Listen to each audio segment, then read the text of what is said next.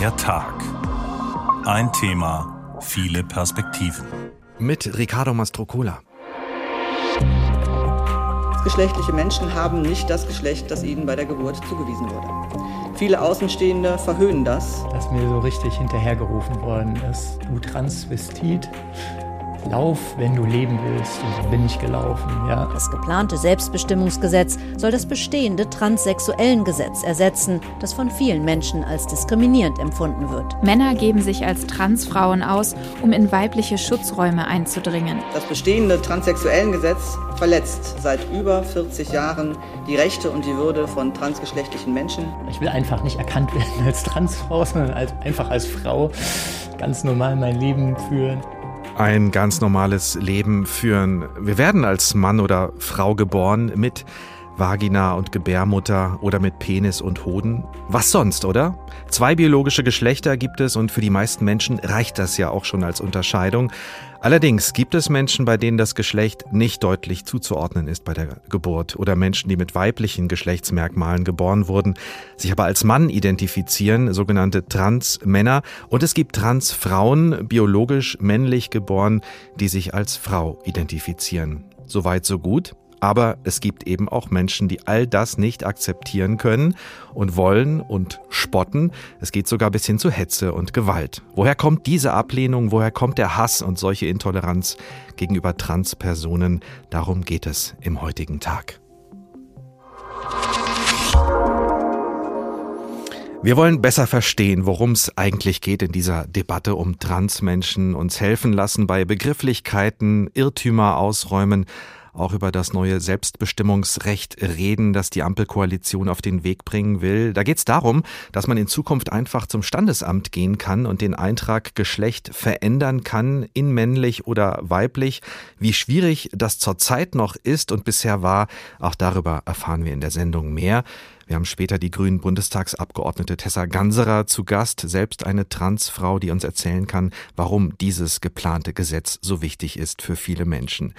Wir steigen aber erstmal ein mit dem, was wir immer wieder und leider auch immer öfter in den Schlagzeilen hören und lesen müssen über Hass und Gewalt gegenüber Transmenschen, um zu verstehen, wem und was sie ausgesetzt sind, auch bei uns in Hessen. Es gibt den Fall des getöteten Malte C. aus Münster, der bundesweit Schlagzeilen gemacht hat, aber das ist bei weitem nicht der einzige Fall von Transfeindlichkeit, die sich in Gewalt äußert und die wir im folgenden Bericht übrigens auch in aller Deutlichkeit geschildert bekommen. Wir sind alle betroffen. Und das kann einfach nicht so weitergehen, dass man immer wieder angegriffen, angespuckt, angepöbelt wird. Es reicht. Das geht nicht mehr. Münster, 2. September. Eine Demo zum Gedenken an Malte C. Der 25-jährige Transmann starb durch transfeindliche Gewalt. Auf dem Christopher Street Day in Münster ging er dazwischen, als ein Mann zwei lesbische Frauen beschimpfte.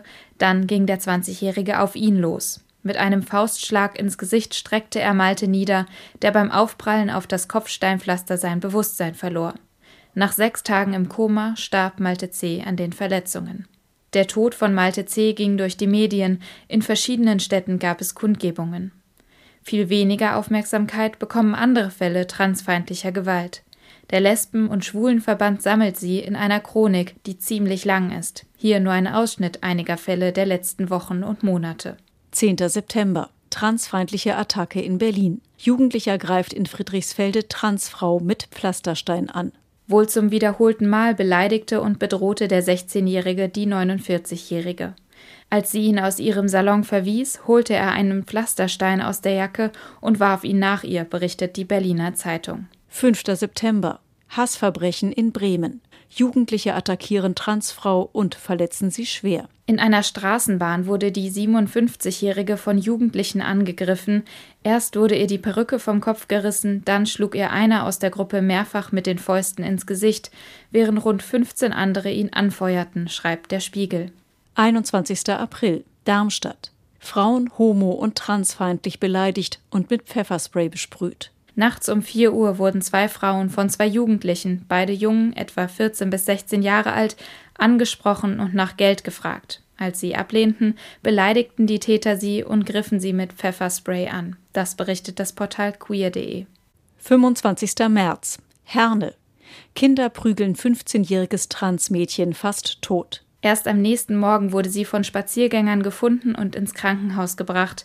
Die 15-jährige Jess überlebte den Angriff nach mehreren Tagen im Koma.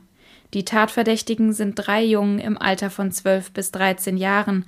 Sie sollen das Mädchen am Abend brutal zusammengetreten haben und sie dann liegen gelassen haben. In einem RTL-Interview sagt Jess: Ich wünsche mir, dass Leute dafür bestraft werden, dass sie mir angetan haben. Und dass die Leute draußen das auch versteht, was, was ich sein möchte. Es ist nicht nur Malte. Die Fälle transfeindlicher Gewalt in Deutschland nehmen zu. Statistisch geschieht fast jeden Tag ein gewalttätiger Übergriff auf Transpersonen. 340 Delikte stehen in der Kriminalstatistik von 2021, ein Plus von 66 Prozent im Vergleich zum letzten Jahr. Und die Dunkelziffer im Themenfeld sexuelle Identität wird vom Bundesinnenministerium als besonders hoch eingeschätzt. Gewalt gegen Transmenschen. Nur eine kleine Auswahl der Fälle. Meine Kollegin Lisa Muckelberg hat sie uns geschildert. Die Fälle nehmen zu, das haben wir gerade nochmal gehört. Darüber sprechen wir gleich mit einem Kriminologen, unter anderem zur Frage, inwieweit die Polizei Transfeindlichkeit in der Lage ist zu erkennen. Vorher wollen wir uns nochmal auf die psychologische Ebene wagen, zusammen mit Ulrich Glocke, Professor am Psychologischen Institut der Humboldt-Universität zu Berlin. Guten Abend, Herr Glocke. Guten Abend, Herr Mastrocola. Eine Frage interessiert uns ganz besonders. Woher kommt diese Ablehnung, dieser Hass, der dann sogar in Gewalt umschlägt? Was geht in den Leuten vor, die sowas machen? Also ein wesentlicher Faktor bei äh, Ablehnung von queeren Menschen und dazu gehören Transmenschen natürlich genau. So ist ähm, die, ja, die Sichtweise auf Geschlecht, Geschlechternormen. Und äh, Geschlechternormen spielen ja in unserer Gesellschaft eine große Rolle. Und äh, wer starrere Vorstellungen davon hat, wie Frauen und Männer sein sollen, der lehnt Lesben, Schwule, Bisexuelle stärker ab, aber eben auch Transmenschen. Und Transmenschen sind ja sozusagen eine besonders starke Provokation für Menschen, die eine klare Vorstellung zu sehen hat. Schade, jetzt haben wir nicht alles mitbekommen. Wir versuchen es aber weiter mit Ihnen. Die Leitung ist nicht ganz sauber, macht aber nichts, Herr Glocke die Vorstufe zu all dem, was äh, Transmenschen physisch angetan wird, ist die Diskriminierung. Welche Folgen hat die für betroffene Menschen äh, im Alltag, in ihrem Leben? Gibt es darüber auch Erkenntnisse? Also es gibt äh, Studien, die zeigen, dass gerade die Suizidalität äh, deutlich erhöht ist von äh, queeren Menschen allgemein, aber von Transmenschen insbesondere, teilweise bis zu fünffach erhöht, je nachdem, welche Zahlen glaube, an dieser Stelle. Natürlich auch. Äh, ja, also ich. Ja, wie verstehe, die, die Leitung unterbricht immer wieder. Ich äh, schaue mal kurz in die Regie. Vielleicht ist es an dieser Stelle besser, wenn wir äh, das äh, Gespräch äh, beenden und es gleich nochmal telefonisch versuchen und äh, wir zum nächsten Gespräch gehen. Herr Klock, wir versuchen es gleich nochmal mit Ihnen und äh, wie angekündigt äh, würde ich dann äh, das nächste Gespräch mit dem Kriminologen angehen. Erst nochmal eine ganz kurze Pause.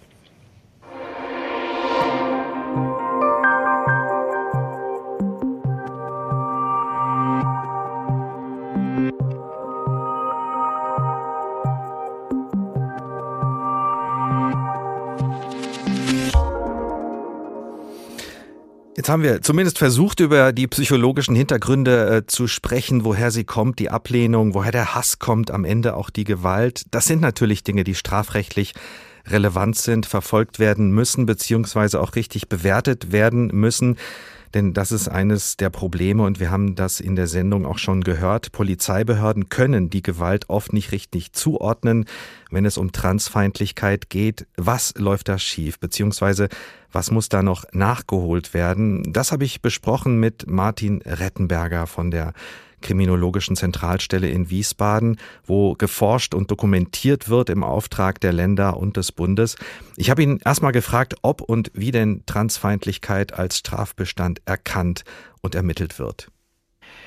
Ja, zunächst einmal ist es so, dass natürlich transfeindliche, transphobe Straftaten genauso wie alle anderen Straftaten auch behandelt werden. Das heißt, wenn es zu Gewaltdelikten kommt, zu Übergriffen kommt, dann wird es von den Strafverfolgungsbehörden natürlich genauso ernst genommen wie jede andere Straftat auch.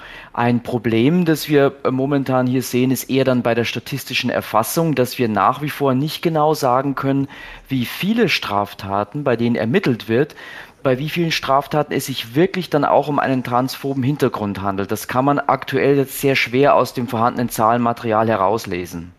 Das müssen ja auch Polizistinnen und Polizisten dann auch erkennen können. Werden die denn aktuell sensibilisiert? Ist das schon auf den Polizeistationen angekommen? Also auf einer höheren politischen Ebene äh, hat man sich diesem Thema bereits zugewandt und es gibt in der polizeilichen Kriminalstatistik, abgekürzt PKS, das ist in der Regel die Kriminalstatistik, mit denen man kriminologische Daten im ersten Blick versucht zu interpretieren und einzuordnen. In dieser polizeilichen Kriminalstatistik gibt es jetzt seit zwei Jahren eine extra Kategorie für äh, transphobe Übergriffe und Straftaten. Das heißt also, auf der politischen Ebene will man das umsetzen, aber wir müssen natürlich sehen, dass die PKS-Daten bundesweit erhoben werden von ganz vielen verschiedenen Polizeibehörden, werden da Daten zugeliefert und wir müssen davon ausgehen, dass die Sensibilität für dieses Thema unterschiedlich ausgeprägt ist. Das heißt, es wird wahrscheinlich in bestimmten Polizeibehörden, wahrscheinlich eher auch in Ballungsräumen, in denen dieses Thema präsenter ist, mit einer höheren Wahrscheinlichkeit erkannt und als solches auch erfasst, als möglicherweise in eher ländlichen Regionen. Wie sehen denn im Moment die Zahlen aus, äh, wenn es schon welche gibt äh, bei Transfeindlichkeit? Gibt es einen Anstieg der Übergriffe oder werden die Übergriffe nur konsequenter angezeigt? Also wir sehen aus diesen ganz wenigen Daten, die wir haben, einen Anstieg der Zahlen. Allerdings ist das wirklich schwer zu interpretieren, weil wir bei kriminalstatistischen Kennzahlen in aller Regel langfristige Verläufe benötigen. Kurzfristige Verläufe, also beispielsweise innerhalb von einem Jahr, wenn man jetzt die heutige Zeit, das jetzige Jahr vergleicht mit dem vorangegangenen, das kann auch manchmal einfach zufällige Verschiebungen bedeuten. Von dem her, also mit aller Zurückhaltung sehen wir einen Anstieg. Was wir nicht wissen können anhand anhand dieser Zahlen ist, wird einfach mehr angezeigt oder wird das, was angezeigt ist, dann auch zielgenauer dokumentiert und erkannt als transphob oder kommt es tatsächlich zu einem realen Anstieg? Das können wir anhand dieser Zahlen nicht genau sagen. Wie ernst wird denn das Thema äh, wissenschaftlich überhaupt genommen in der Kriminologie? Wie viel wird da geforscht? Ja, also wir können ganz klar sagen, dass es einen großen Forschungsbedarf gibt in diesem Bereich. Wir haben keine verlässlichen Zahlen im deutschsprachigen Raum, wie viele Straftaten, wie viele Gewaltdelikte, aber auch andere Formen von Straftaten in dem Bereich transphob fallen würden oder so motiviert sind. Und das ist natürlich ein Problem, weil wir aufgrund dieses Forschungsmangels auch relativ wenig über Täterinnen und Täter wissen. Wir haben ein paar Hinweise, aber wir wissen wenig. Und das bedeutet, dass wir auch kriminalpräventiv präventiv relativ wenig systematische Maßnahmen einleiten können, die dann zumindest auch wissenschaftlich fundiert wären. Und wie viel können Sie uns heute sagen über die Täter, die sich Transmenschen als Opfer suchen? Also zum einen können wir ganz grundlegende kriminologische Erkenntnisse auch in diesem Bereich als Gesetz annehmen. Auch hier ist es so, dass vor allem männliche Täter auftreten oder dass Männer häufiger Täter sind als Frauen.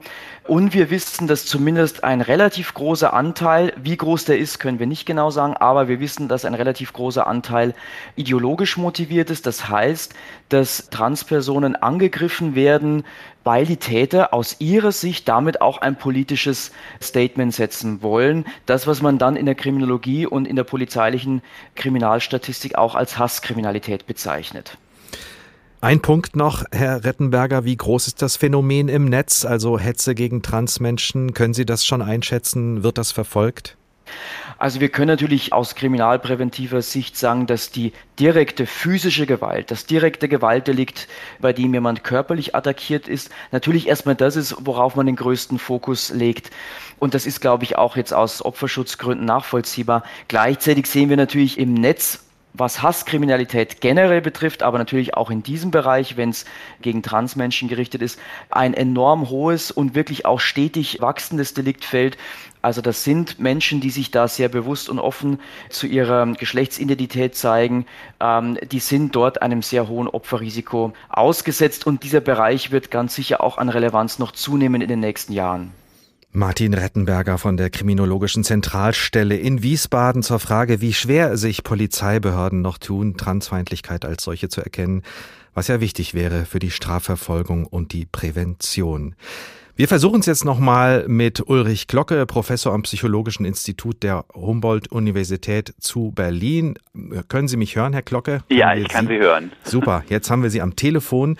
Perfekt. Wir haben gerade über die psychologischen Fragen gesprochen, haben auch ähm, kurz besprochen, woher dieser Hass kommt, diese Ablehnung. Und wir waren an dem Punkt, zu fragen, welche Folgen die Diskriminierung, die die Transmenschen in ihrem Alltag ähm, erleben, wie, wie sie das erleben und wie sehr, äh, welche Erkenntnisse sie darüber haben, was das mit ihnen macht.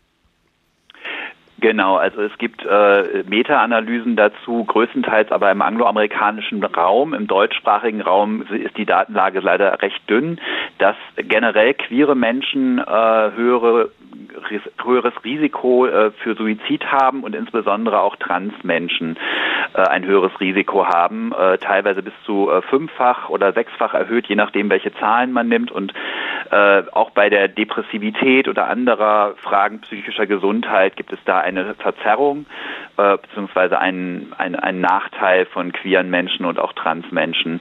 Und der ist teil, zumindest teilweise auch auf Diskriminierung, äh, Mobbing-Erfahrungen, äh, Ausschlusserfahrungen zurückzuführen.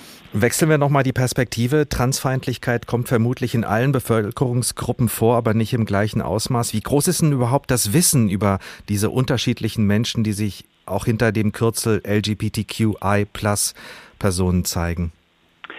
Also äh, ich äh, würde denken, dass es da einen großen Unterschied gibt zwischen den klassischen sexuellen Orientierungen, schwul, lesbisch, bisexuell. Äh, das ist also auch schon Sechsklässlern bekannt, wie wir in unseren Schulstudien gezeigt haben. Da ist eigentlich kein Unwissen da. Was aber Trans- äh, und Intergeschlechtlichkeit angeht, äh, da gibt es häufig Verwirrungen und auch Verwechslungen. Das haben wir beispielsweise in einer Befragung von pädagogischen Fachkräften an Berliner Schulen festgestellt. Also dass ähm, dieser, dieses körperliche Phänomen Intergeschlechtlichkeit eigentlich mit dem äh, ja, Identitätsphänomen Transidentität, Transgeschlechtlichkeit verwechselt wird. Viele glauben, dass es inzwischen eine große Offenheit gibt für LGBTQI-Plus-Personen. Was sagt uns denn die Forschung über die Akzeptanz von Transmenschen in unserer Gesellschaft? Also es gibt äh, leider zur Einstellung gegenüber Transmenschen erst recht aktuelle Daten und die sind auch so, dass man schon sehen kann, dass äh, die noch etwas negativer ist als gegenüber lesbischen und schwulen Personen. Und insofern äh, erklärt das auch, warum Transmenschen beispielsweise noch höher, stärker gefährdet sind, was Suizidalität und auch äh, psychische Beeinträchtigungen angeht, weil die Ablehnung noch stärker ist. Bei lesbischen, schwulen und bisexuellen Personen gibt es eigentlich eine sehr äh, positive Entwicklung Entwicklung in den letzten Jahrzehnten seit den 70er Jahren, zumindest was die Einstellungen angeht. Da hat sich wirklich dramatisch was zum Besseren verändert, auch im Zuge der ganzen gesetzlichen Angleich, also Verbesserungen, die ja auch in die Gesellschaft hineinwirken. Insofern kann man auch hoffen, dass die Abschaffung des transsexuellen Gesetzes und äh, das sexuelle Selbstbestimmungs- oder geschlechtliche Selbstbestimmungsgesetz da tatsächlich auch äh, nochmal wieder auch in die Gesellschaft hineinwirken und auch sich wieder auf der ähm, Einstellungs- und Gesellschaftsebene positiv auswirken worüber wir in dieser Sendung auch gleich nochmal reden werden. Das war die psychologische Einordnung zur Akzeptanz von Transmenschen in der Gesellschaft. Vielen Dank, Ulrich Glocke, Professor für Psychologie aus Berlin. Ja, gerne. Vielen Dank auch, Herr Mastrocola. Schön, dass es noch geklappt hat. Bedrohliche Momente, Diskriminierung, die hat auch Anna Roth in ihrem Leben schon erfahren, eine Transfrau. Sie hat erst mit 35 Jahren den schwierigen Schritt gewagt, das Coming Out, aber auch das Leben davor war offenbar schwierig genug. Meine Kollegin Nathalie Akbari Haddad stellt sie uns vor. Lange Haare, kurzes Blümchenkleid, dazu silberne Turnschuhe und eine Strumpfhose mit Herzchenmuster. Anna Roth aus Heidelberg ist eine attraktive Frau. Schaut man genauer hin, sieht man unter dem sorgfältigen Make-up aber einen dunklen Bartschatten und einen Adamsapfel. Damit fällt die 39-Jährige auf, leider nicht immer so, wie sie es sich wünschen würde. Also ich erlebe das halt manchmal, wenn ich durch die Fußgängerzone laufe oder so, und dann merkt man halt wieder manche Leute so ein bisschen weggehen, und, aber man merkt halt, dass sie über einem reden und das ist sehr, sehr bedrückend einfach. Anna Roth fühlt sich falsch in ihrem Körper und das schon immer. Als Kind versteht sie noch nicht richtig, was los ist mit ihr als Jugendliche schon eher, aber da traut sie sich nicht mehr, über ihre Gefühle zu sprechen. Dann gingen natürlich auch irgendwann in dieser Zeit die Witze über Transvestiten und Homosexuelle und so weiter und so fort bei uns in der Schule los. Und damit war für mich eigentlich klar, okay, das darf man alles nicht sein, weil ansonsten gehört man nicht mehr zur Gesellschaft und wird ausgeschlossen. Und so lässt sie das, was sie fühlt, nicht zu lebt 20 Jahre lang als Mann, ist aber kreuzunglücklich damit. Man kann sich nicht ständig verkleiden und eine andere Rolle spielen. Das Doppelleben geht auf Dauer auch nicht gut, weil man macht sich halt kaputt einfach. Also sowohl im Kopf als auch, es ist wahnsinnig anstrengend. Im Alter von 35 Jahren wagt Anna Roth dann ihr Coming Out. Und hat Glück. In ihrem engsten Familien- und Freundeskreis erlebt sie keine Ablehnung. Und auch ihr Arbeitgeber, ein Baustoffhersteller aus Schwetzingen, reagiert positiv. Im Alltag ist das nicht immer so. Da erlebt die IT-Spezialistin auch Anfeindungen und kommt manchmal sogar in bedrohliche Situationen. Das ist mir tatsächlich vor noch nicht mal einem Monat passiert, dass mir so richtig hinterhergerufen worden ist, du Transvestit, lauf, wenn du leben willst. Und dann bin ich gelaufen, ja. Solche Erlebnisse machen Anna Roth Angst und sie machen sie fassungslos. Denn das Einzige, was sie will, ist in Frieden leben, so wie sie ist. Ich will einfach nicht erkannt werden als Transfrau, sondern als, einfach als Frau ganz normal mein Leben führen und über die Straße gehen und mich nicht damit belästigen lassen müssen. Was Anna Roth sich wünscht, ist Akzeptanz und das Gefühl, in der Gesellschaft nicht nur geduldet zu werden, sondern anerkannt und willkommen sich akzeptiert fühlen und willkommen fühlen, wenn das doch so einfach wäre. Nathalie Akbariadat hat uns aus dem Leben von Anna Roth erzählt. Was heißt es, ein Mann zu sein oder eine Frau? Woran machen wir das fest? An äußerlichen Attributen oder ist es ein Gefühl, eine Gewissheit, die tief in uns sitzt? Wer Felicia Ewert kennt, Politikwissenschaftlerin und Autorin des Buches Transfrau sein oder ihr zum Beispiel auf Instagram folgt, gerät schnell an grundsätzliche Fragen. Gerade wenn man so wie viele Menschen und auch ich die Welt aus der sogenannten binären Perspektive sieht, es so gelernt hat, also die Welt nur in Mann und Frau einteilt. Felicia Ewert schreibt auch eine Kolumne im Netz, die heißt Mit lesbischen Grüßen und da will sie mit althergebrachten Vorstellungen von männlich und weiblich aufräumen. Vorstellungen, die wir ja alle irgendwie unbewusst verinnerlicht haben und ich habe sie deshalb gefragt, welche dieser Vorstellungen wir denn wirklich wegräumen sollten. Also was viele Leute schon tun, das ist sehr wichtig, ist es diese grundsätzliche Vergeschlechtlichung von Kleidung, von Spielsachen, von Interessen beispielsweise schon mal kritisch aufzugreifen. Das ist massiv wichtig und da habe ich in den letzten zehn Jahren, die ich das jetzt mache, habe ich sehr viel Positives beobachten dürfen. Was aber grundsätzlich immer bleibt, ist die grundsätzliche binäre geschlechtliche Einteilung von Neugeborenen oder in der Regel eigentlich auch schon Ungeborenen. Denn Geschlechtszuweisungen entstehen schon Monate vor unserer Geburt, nämlich durch Ultraschalluntersuchungen. Mhm. Anhand von körperlichen Beschaffenheiten, dass daraus dann wiederum noch einmal ähm, das ist ja das Absurde, dass wir anhand von der, den, der Formen von Intimorganen auf Interessen, Fähigkeiten oder Farbzuordnungen auch noch weiter schließen. Das ist ja das eigentlich Absurde, was wir dabei tun. Das heißt, wir müssen die grundsätzliche geschlechtliche Einteilung von Menschen hinterfragen. Das sind die Dinge, die wir aus Ihrer Sicht mal weglegen sollten oder über die wir neu nachdenken sollten. Aber über was sollten wir aus Ihrer Sicht vor allem sprechen, wenn es um Transmenschen geht? Es sollte grundsätzlich schon mal darum gehen, dass wir uns nicht permanent beweisen müssen. Das müssen wir in Gesprächen, in Einzelsituationen, individuellen Situationen, das müssen wir aber auch in Institutionen müssen wir uns auch permanent beweisen. Das transsexuellen Gesetz, das sogenannte, denn es hat in der Langform hat einen anderen Namen, ähm, worüber wir in dieser Sendung noch sprechen werden. Mhm. Das verlangt ja ganz bestimmte Performances, also ganz bestimmte Arten des Auftretens von uns ab, wenn wir, wenn wir sagen, dass wir Mann sind, wenn wir sagen, dass wir Frau sind. Das heißt, mitunter wird uns vorgeworfen, dass, dass transgeschlechtliche Menschen Geschlechterstereotype ja einfach nur festigen wollen würden oder sonstiges, aber es wird von uns verlangt. In Institutionen, aber auch gesellschaftlich wird von uns verlangt, dieses und jenes zu performen. Eine Frau mit kurzen Haaren, uh, das ist schon mal fragwürdig. Und da draußen laufen Millionen andere Frauen mit kurzen Haaren rum. Dass denen mhm. natürlich auch Alter dadurch entsteht, keine Frage. Aber bestimmte äh, Formen des Auftretens, Kleidung, Make-up, ähm, Frisuren, die Art und Weise, wie wir, wie wir Mimiken, Gestiken einhalten, wie wir sprechen, in welchen Tonlagen wir sprechen, All das sind, sind Dinge, die institutionell von uns verlangt werden. Das müssen wir beweisen immer und immer wieder. Aber auch so mein Auftreten, meine beiden Gutachter, meine Therapeutin, der Richter beim Amtsgericht, die haben alle unabhängig voneinander von mir die, mir die Frage gestellt, ja, also Frau Ewert, können Sie mir versichern, dass Sie auch zu Hause und im Alltag so auftreten, wie Sie es jetzt hier vor mir tun, nicht nur zu diesem einen Anlass? Das heißt, die wollen, die wollen sicherstellen, den Beweis von mir haben, dass ich nicht aus Spaß jetzt einfach mal zu irgendeinem so Termin so komme, sondern dass ich auch immer im Alltag, ne, also damals, das ist jetzt auch mittlerweile schon fast sechs Jahre her, mein, mein gerichtliches Verfahren. Sich ständig rechtfertigen zu müssen, das ist so ein Gedanke im eigenen Leben. Das klingt auch nach einer Lebensaufgabe. Ist das immer noch so?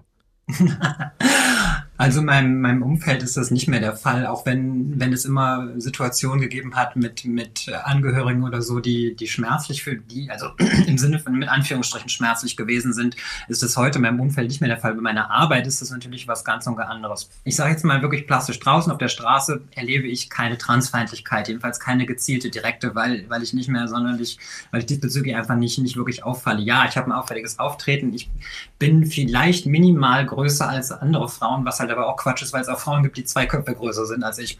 Aber wo es eben passiert, äh, ist nun mal ganz klar auf Social Media oder jetzt, wenn, wenn mal wieder ein Artikel veröffentlicht wird oder so, dass Leute mir grundsätzlich das Frausein absprechen, dass ich, äh, dass ich das und das nicht sein könne aber absurderweise auch immer auf, in Bezug auf Fortpflanzungsfähigkeit und sonstiges, was halt was halt schlimm ist, wenn es gerade aus, aus bestimmten feministischen Perspektiven kommt, wo Frau sein doch immer wieder an Fortpflanzungsgebärfähigkeit festgemacht wird. Und dann muss das, das, das nur Frauen können und alle Personen, die das können würden, müssten natürlich Frauen sein. Das ist halt, ähm, das ist halt Quatsch.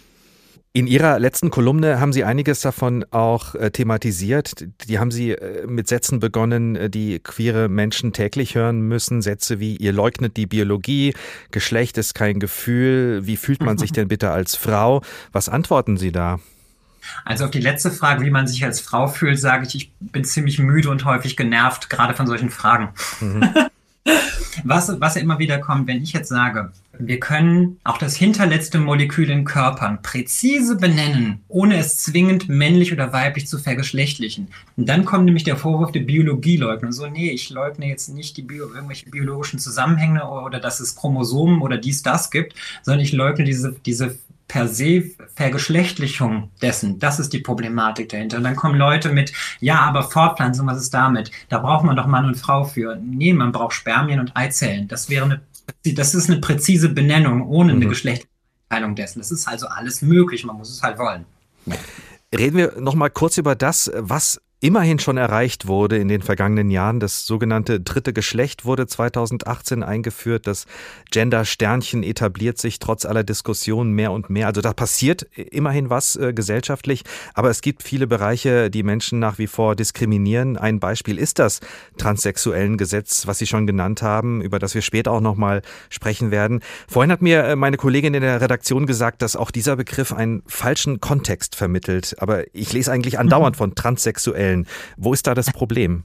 Er geht schon von vornherein irgendwie davon aus, dass es um einfach nur um eine Sexualität, Begehrensformen und sonstiges gehen würde. Und da ist der Punkt, es geht jetzt erstmal nicht um Sexualität, sondern es geht um Geschlecht. Historisch gesehen wurde dieser Begriff halt auch dazu benutzt, um äh, zur Psychopathologisierung, dass das ein, einfach nur ein sexueller Fetisch sei, wenn äh, bestimmte Personen sich so und so kleiden würden. Ich persönlich lehne diesen Begriff Transsexualität oder transsexuell ab.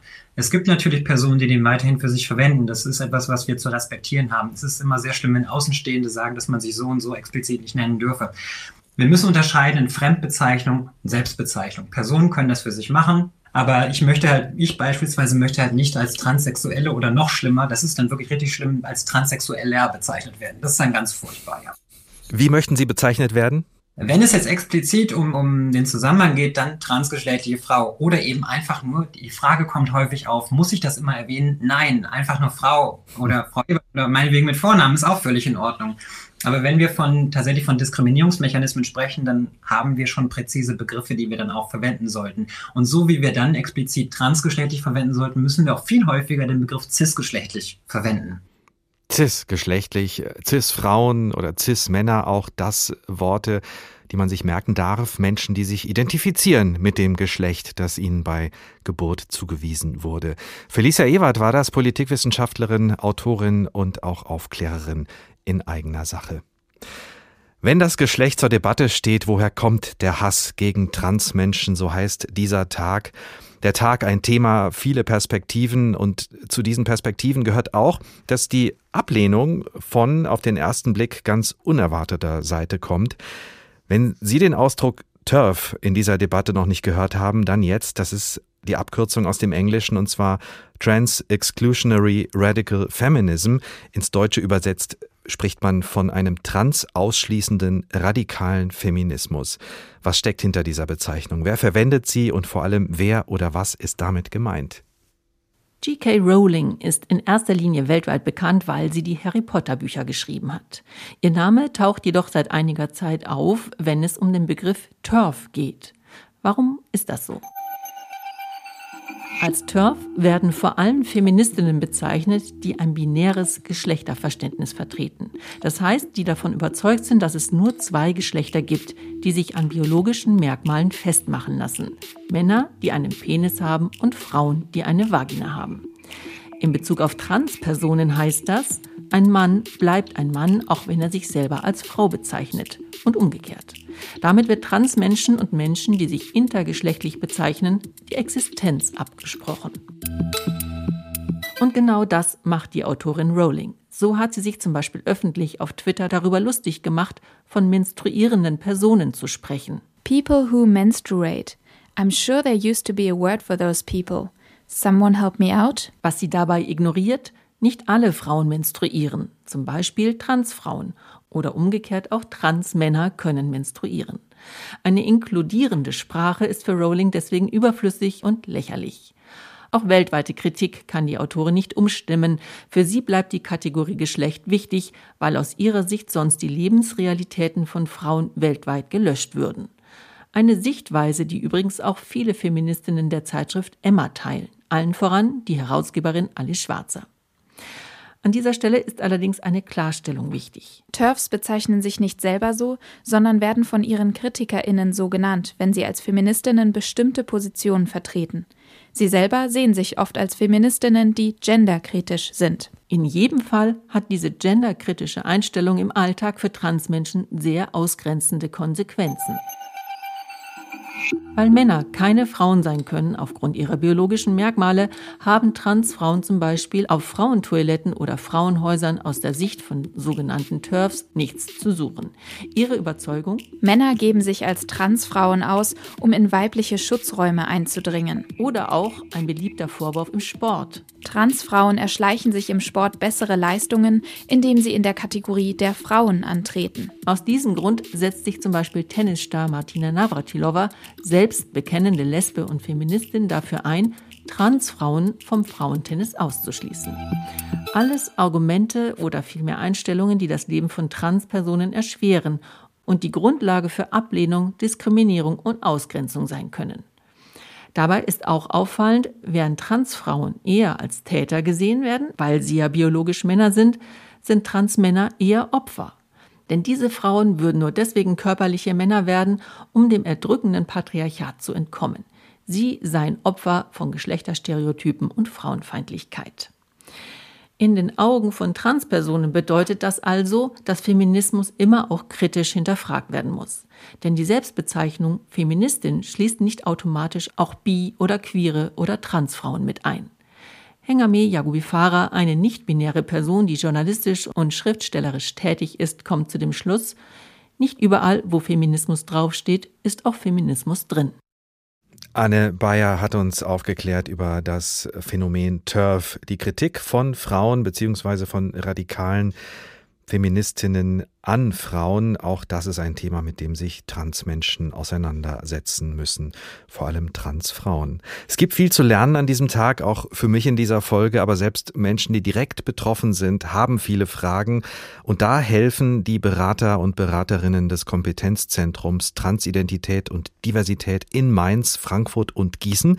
Judith Grimm ist eine der Ansprechpartnerinnen in Gießen, bietet psychosoziale Beratung und auch Fachberatung an. Und ich habe sie gefragt, mit welchen Anliegen die Menschen zu ihr kommen. Genau, also wir sind ja ein äh, Kompetenzzentrum, das nennt sich äh, Trans und Diversität. Das heißt, es ist ähm, offen für Transmenschen und für äh, nicht-binäre Menschen und aber auch für alle anderen Menschen, die Fragen zu diesem Thema haben. Und diese Anliegen sind tatsächlich sehr verschieden. Es gibt zwei große Themen, die jetzt gerade auch in letzter Zeit sehr auf mich zukommen. Die Frage nach der medizinischen Transition, also wie, wie kann ich eine medizinische Transition beginnen? Und ähm, für die Menschen, die das schon wissen, äh, ist eben die Frage, wo gibt es Anlaufstellen? Und das ist eben ähm, tatsächlich kein Selbstläufer in Mittelhessen. Das heißt, können Sie uns das nochmal erklären, medizinische Transition? Das heißt, genau. wenn man äh, eine Geschlechtsumwandlung anstrebt wir nennen das nicht Geschlechtsumwandlung, sondern Geschlechtsangleichung, weil es eben da gar nicht darum geht, dass sich ein Geschlecht ändert, sondern dass sich hm, der Körper dem mhm. Geschlecht anpasst, das eben da ist. Mhm. Die medizinische Transition ist eben die, wenn es äh, bei Transmenschen, was nicht immer der Fall ist, äh, den Wunsch gibt, den Körper anzugleichen. Da gibt es verschiedenste Methoden auf hormoneller äh, Ebene oder chirurgisch oder mithilfe von Logopädie, also die Stimme anzupassen. Ganz praktische medizinische Fragen. Und äh, genau. welche Fragen kommen noch auf Sie zu? Wenn es das nicht ist, dann ist auch ein großes Thema der Umgang in Einrichtungen, vor allem eben in der Schule. Also es kommen viele ähm, Trans- Jugendliche oder Eltern von Transkindern, die halt in der Schule mit Schwierigkeiten und Herausforderungen konfrontiert sind, da es dort eben zu Diskriminierung tatsächlich kommt. Ja, also aufgrund von permanenten Zwangsoutings beispielsweise. Ähm, Zwangsoutings. Genau, ein Zwangsouting ist, wenn beispielsweise ein, ein, ein Transkind in der Schule öffentlich als trans geoutet wird, ja, obwohl es das nicht möchte, ne? also ohne gefragt zu werden, mhm. ja, also dadurch, dass es eben in vielen Einrichtungen, zum Beispiel eben in der Schule, eben ähm, ja, Strukturen gibt, die, die noch nicht darauf vorbereitet sind, dass es Transkinder gibt kommt es eben oft zu Diskriminierungserlebnissen, ja mit denen diese Kinder zu kämpfen haben. Und die stehen ja auch in Kontakt mit außenstehenden Akteuren und Akteurinnen, mit Ärztinnen, Ärzten, äh, mit der Arbeitgeberseite im Beruf, aber eben auch mit Pädagogen, mit Lehrerinnen, Lehrern. Welche Fragen kommen da auf Sie zu? Also ein großer Teil ist eben überhaupt wie so Grundwissen, also was ist eigentlich trans, was, was zählt dazu, ähm, was ist äh, geschlechtliche Vielfalt, was ist ähm, sexuelle Vielfalt, wie kann ich das einordnen und wie kann ich damit umgehen. Und dann gibt es eben gerade im pädagogischen Bereich auch viel Nachfrage nach Möglichkeiten, wie kann ich eben genau solche Strukturen und Konzepte schaffen, die es Kindern in der Schule ermöglichen, einfach Schulkinder zu sein und, und nicht so viel beschäftigt zu sein mit Diskriminierungserleben, gibt es halt eben auch viele rechtliche Fragen häufig. Welche rechtlichen Möglichkeiten gibt es? Beispielsweise, dass ein Kind am Ende des Schuljahres ein Zeugnis in der Hand hat, mit dem es sich auch oder ein Jugendliche, mit dem es sich später auch bewerben möchte, mhm. weil da ein Name draufsteht, den es schon seit Jahren benutzt, zum Beispiel. Judith Grimm, Beraterin am Kompetenzzentrum Transidentität und Diversität in Gießen, übrigens gefördert vom Hessischen Ministerium für Soziales und Integration. Selbstbestimmung ist das Stichwort. Schon bei Kindern ist das ein wichtiges Thema, die sich als Transmensch empfinden und schon in der Schule damit konfrontiert werden, dass sie nicht so akzeptiert oder erkannt werden, wie sie es eigentlich möchten. Mehr Aufklärung ist nötig, mehr Akzeptanz und Toleranz gegenüber ganz unterschiedlichen Lebensentwürfen. Das kann man eigentlich auch auf alle anderen Lebensbereiche ausweiten. Aber was Transidentität angeht, gibt es tatsächlich viel zu wenig Wissen vielleicht auch zu wenig Interesse. Aber das kann ja alles noch werden. Es gibt mittlerweile eine Reihe von Transautoren und Autorinnen, die versuchen, die gesellschaftliche Perspektive zu verändern mit mehr Aufklärung, mit Literatur. Es gibt nicht nur einen einzigen möglichen Lebenslauf für Transmenschen.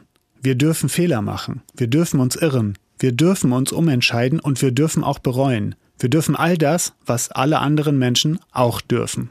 Schreibt Linus Giese in seinem Buch Ich bin Linus, wie ich der Mann wurde, der ich bin. Darin hat er seine Geschichte aufgeschrieben, die, wie er sagt, nicht repräsentativ für alle Transmenschen steht, weil es unterschiedliche Biografien gibt und zu wenig Repräsentation. Inzwischen gibt es einige, immer noch wenige Bücher, die die Geschichte von Transmenschen erzählen. Bücher, die zum Beispiel Persönliches und Sachwissen verbinden, um aufzuklären. Transfrau sein von Felicia Ewert oder Mein Weg von einer weißen Frau zu einem jungen Mann mit Migrationshintergrund von Jerome Robinet zum Beispiel. Erschienen ist dieses Jahr auch das von Sean Fay ins Deutsche übersetzte Buch Die Transgender-Frage, ein Aufruf zu mehr Gerechtigkeit. Die Autorin richtet darin ihren Blick auf die Lebensbereiche, die meistens ignoriert würden. Das Gesundheitswesen, die Sozialsysteme, die Gesetze. Fay formuliert eine beißende Medienkritik. Konkret richtet sie sich an Medienschaffende, die das vermeintlich Sonderbare und Außergewöhnliche von Transmenschen in den Mittelpunkt stellen würden. Mit Folgen, vor allem für Kinder. Apropos Kinder. Im Buch Was wird es denn? Ein Kind zeigt Ravna Marin Siva, wie ein geschlechtsoffener Umgang gelingen kann, von dem alle Kinder später, wenn sie erwachsen sind, profitieren. Siva erklärt darin, wie Kinder lernen, wer sie sind und warum es wichtig ist, dass sie sich selbst positionieren können, egal ob ein Kind alle rosa-hellblau Klischees auslebt, geschlechtsnonkonform, nicht binär oder trans ist. Denn schlussendlich geht es allen Autorinnen um gleichberechtigte Teilhabe. Mehr Aufklärung, mehr Literatur. Es gibt immer mehr interessanten Lesestoff zum Thema Transidentität. Meine Kollegin Hadija Haruna Oelker hat uns einiges davon vorgestellt. Selbstbestimmung ist das Stichwort und tatsächlich ist die Bundesregierung dabei, ein neues Gesetz dazu zu schaffen, das Ende dieses Jahres in den Bundestag eingebracht werden soll. Claudia Plass berichtet uns von den Veränderungen, die es bringt und die Debatte um dieses Gesetz. Für transsexuelle Menschen soll es künftig deutlich leichter werden, den Eintrag des Vornamens und des eigenen Geschlechts ändern zu lassen. Eine einfache Erklärung beim Standesamt reicht dafür aus. Das sieht das geplante Selbstbestimmungsgesetz vor. Seit Ende Juni liegen entsprechende Eckpunkte vor. Ein wichtiges Vorhaben, wie Kalle Hümpfner vom Bundesverband Trans deutlich machte. Der Verband setzt sich nach eigenen Angaben für geschlechtliche Selbstbestimmung ein. Es ist ein sehr bedeutsamer Tag, es ist ein sehr aufregender Tag. Das ist ein Tag, auf den haben viele Personen seit Jahren, wenn nicht gar Jahrzehnten gewartet. Bundesfamilienministerin Lisa Paus stellte die Eckpunkte im Juni gemeinsam mit Bundesjustizminister Marco Buschmann vor. Die Grünen-Politikerin Paus betonte, selbstbestimmt leben zu können, das sei fundamental für alle Menschen. Sie sprach von einem wichtigen Gesetz. Transgeschlechtliche Menschen haben nicht das Geschlecht, das ihnen bei der Geburt zugewiesen wurde. Viele Außenstehende verhöhnen das, sodass diese Menschen zu einer besonders vulnerablen Gruppe in unserer Gesellschaft gehören. Bei der Frage des Geschlechtseintrags soll es künftig keine Rolle spielen, ob es sich beispielsweise um einen trans- oder intergeschlechtlichen Menschen handelt. Bei intergeschlechtlichen Menschen etwa geht es darum, dass das körperliche Geschlecht nicht klar männlichen oder weiblichen Körpern zugeordnet werden kann. Das geplante Selbstbestimmungsgesetz soll das bestehende transsexuellen Gesetz ersetzen, das von vielen Menschen als diskriminierend empfunden wird, wie Lisa Paus sagte. Das bestehende Transsexuellengesetz verletzt seit über 40 Jahren die Rechte und die Würde von transgeschlechtlichen Menschen. Auch Justizminister Marco Buschmann kritisierte die derzeitige Regelung. Der FDP-Politiker ergänzte, die Leute mussten bei zwei unterschiedlichen Gutachtern sich wie Kranke behandeln lassen. Die mussten zum Teil intimste Fragen beantworten. Und das hat Menschen extrem belastet. Diese Gutachten haben lange gedauert. Sie waren kostenaufwendig. Und in jedem Schritt des Verfahrens hat der Staat den Menschen kommuniziert, eigentlich halten wir euch nicht für etwas Normales, wir halten euch für etwas Krankes, mit euch stimmt etwas nicht. Das soll sich nun ändern. Bei der Frage des Geschlechtseintrags ist den Plänen zufolge kein Gutachten zur sexuellen Identität mehr notwendig, ebenso wenig ein ärztliches Attest. Für Minderjährige gilt demnach, Jugendliche ab 14 Jahren sollen selbst die Erklärung beim Standesamt abgeben können, allerdings müssen die Eltern zustimmen. Für Minderjährige bis 14 Jahren ist vorgesehen, dass die Sorgeberechtigten die Änderungserklärung beim Standesamt abgeben. Geben. Bei strittigen Fällen ist geplant, dass das Familiengericht eingeschaltet wird. Wenn ein Eintrag geändert wurde, ist eine Sperrfrist von einem Jahr vorgesehen.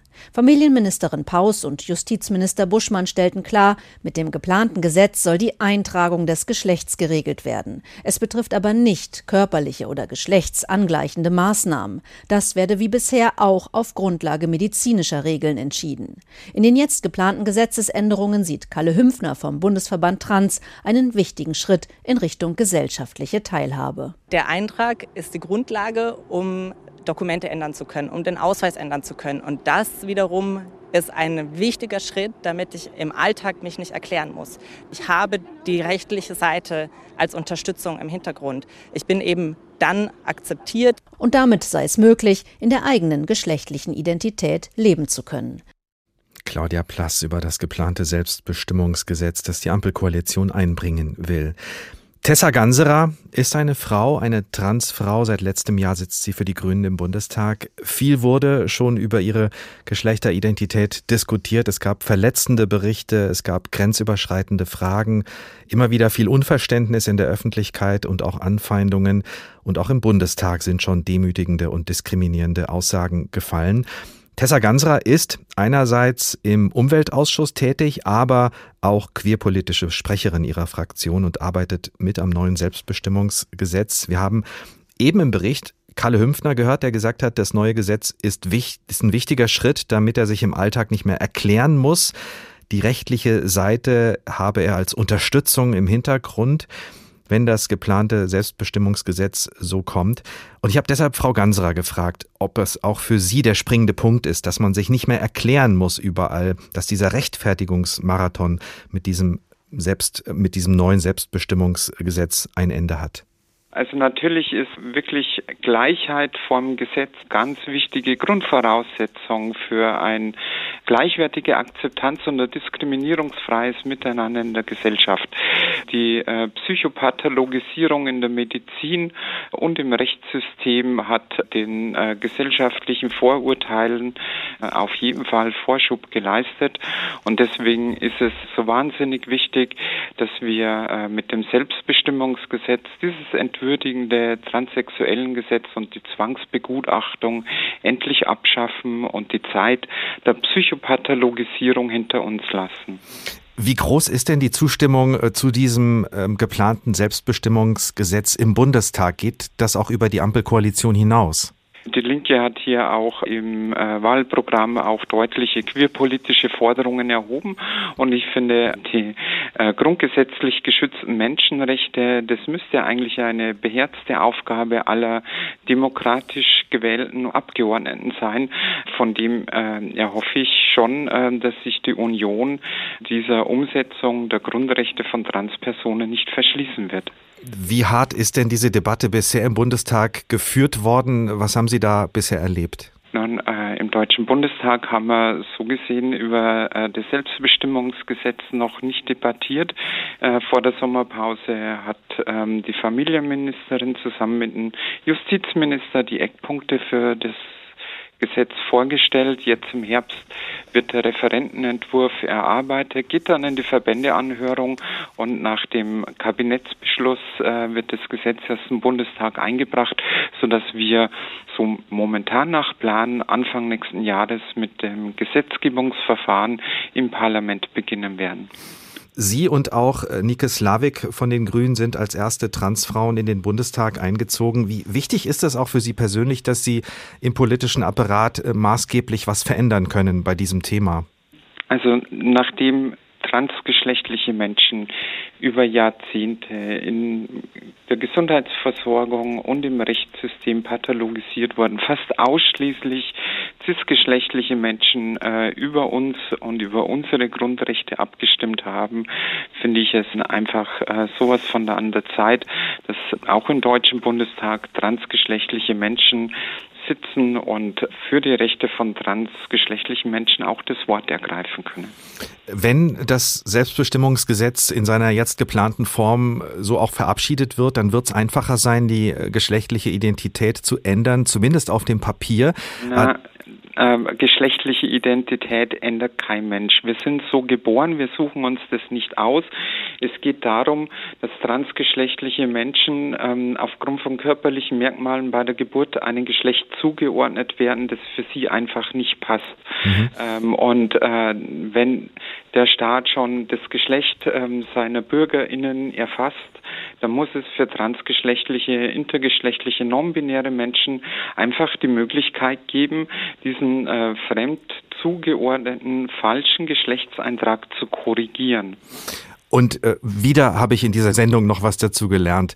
Ich wollte auf den Punkt hinaus, dass auf dem Papier ähm, die Sie dann tatsächlich rechtlich auch den Rücken gestärkt bekommen, aber damit sind Transpersonen ja nicht automatisch auch überall akzeptiert gesellschaftlich. Was muss in Sachen Vermittlung noch passieren? Wie lange ist der Weg, den wir da noch gehen müssen? Wenn wir endlich äh, Gleichheit vom Gesetz haben, brauchen wir parallel dazu aber noch äh, für meiner Meinung nach einen sehr langen Zeitraum eben auch äh, die dringend notwendige Akzeptanzarbeit, die über so lange Zeit, gerade in den äh, letzten 16 Jahren unter unionsgeführter Bundesregierung äh, so vernachlässigt wurde, um ja Unwissenheit, Vorurteilen endlich den, den Nährboden zu entziehen, denn Unwissenheit und äh, Vorurteile sind immer ähm, auch äh, das Feld, auf dem Hass äh, besonders gut gedeihen. Und deswegen äh, hat sich die Bundesregierung jetzt auch auf den Weg gemacht, die Versäumnisse nachzuholen. Äh, erst vor wenigen Wochen äh, hat Sven Lehmann den äh, Entwurf äh, für einen Aktionsplan für Akzeptanz und Vielfalt vorgestellt. Es ist so wichtig, dass die Politik, die Bundesregierung Akzeptanz vorlebt, klare Haltung bezeigt, dass mit Sven Lehmann endlich auch ein deutscher Staatssekretär auf dem Europride in Serbien ähm, mit ähm, marschiert ist, dass wir äh, als Bundesregierung äh, und Deutscher Bundestag äh, zum Beispiel auch einen Entschädigungsfonds äh, für transgeschlechtliche Menschen einrichten, die äh, nach dem alten sogenannten transsexuellen Gesetz dazu gezwungen wurden, ihre Ehen zu annullieren, die dazu gezwungen wurden, ähm, äh, sich zwangssterilisieren zu lassen, was das Bundesverfassungsgericht als grundgesetzwidrig eingestuft hat. Damit beweist die Politik Haltung.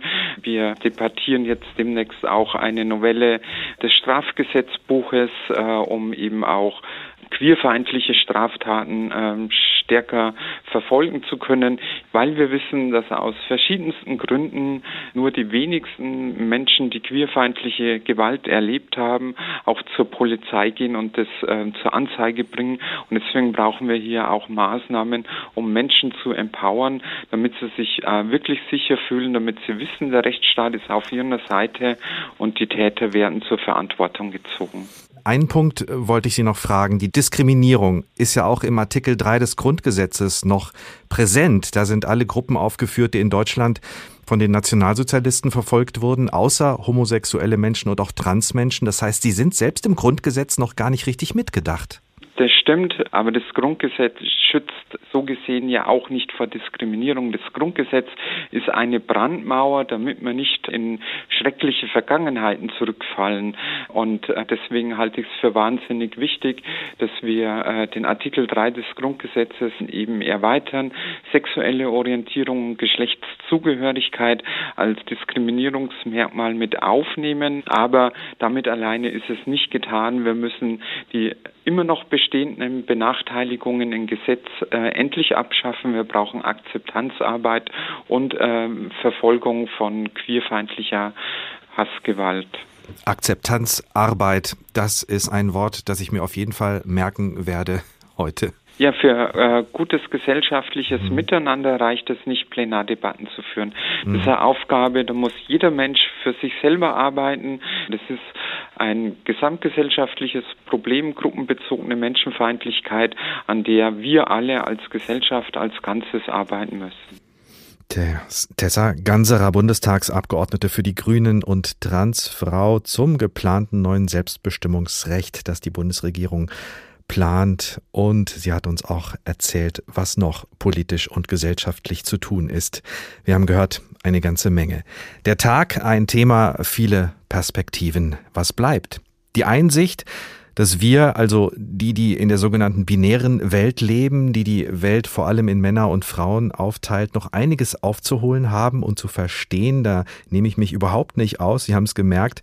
Und damit können wir auch helfen, dass Vorurteile und Irrtümer gegenüber Transmenschen abgebaut werden. Wenn das Geschlecht zur Debatte steht, woher kommt der Hass gegen Transmenschen, das war der Tag und auch diesen können Sie nachhören in der ARD Audiothek oder auf den anderen bekannten Podcast-Plattformen. Und wenn Sie schon vorher über unsere Themen Bescheid wissen wollen und uns wichtige Fragen für die nächste Sendung zum Beispiel schicken wollen, mitgeben wollen, sehr gerne einfach unseren Newsletter bestellen auf hr2.de oder hrinforadio.de. Mein Name ist Ricardo Mastrocola. Ich wünsche Ihnen noch einen schönen Tag. Thank you.